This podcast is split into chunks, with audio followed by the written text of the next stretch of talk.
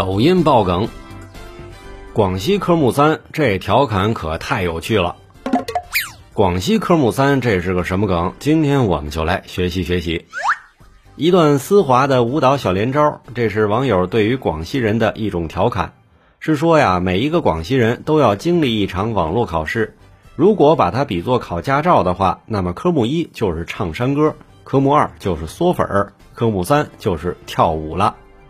源自于一个广西新人结婚的视频，视频中啊，那可谓是歌舞升平，没有那些个乱七八糟的婚闹节目。结合生活中大家见到的广西人，好像都会，而且很喜欢跳舞。于是啊，网友辣评，原来这就是广西科目三。后来这不是抖音就有了广西科目三的热门话题，搭配上想某人的 BGM。大家跳的是一个比一个丝滑，我愿意称之为新版土味谣。哎，这就是广西科目三的来历。收藏订阅专辑，收听更多抖音爆梗。我们下期精彩继续。